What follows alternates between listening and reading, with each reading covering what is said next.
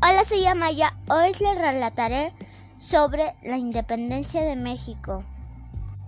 1800 y 1810 nace la conspiración de Querétaro para levantarse contra el virreinato. 16 de septiembre de 1810, el padre Miguel Hidalgo anima a los feligreses y da el grito en Dolores para comenzar la lucha de independencia mexicana. 1811. En el conocido puente de Calderón caen derrotados los indios y los campesinos y apresan a Miguel Hidalgo y fusilan colgando su cabeza en las esquinas de la Alhóndiga de Granaditas. 1812.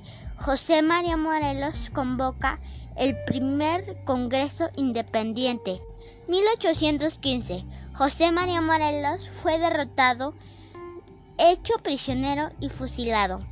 1817. Francisco Javier Mina, Mier y Terán, Vicente Guerrero y Torres se alzaron en la lucha por la independencia.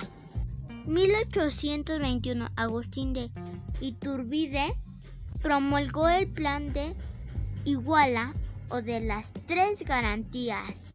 1821 México firmó el Tratado de Córdoba que ratificaba el plan de Iguala. Septiembre 1821 Ejército Trigarante hace su entrada triunfal a México y México es proclamado país independiente. Gracias por su atención.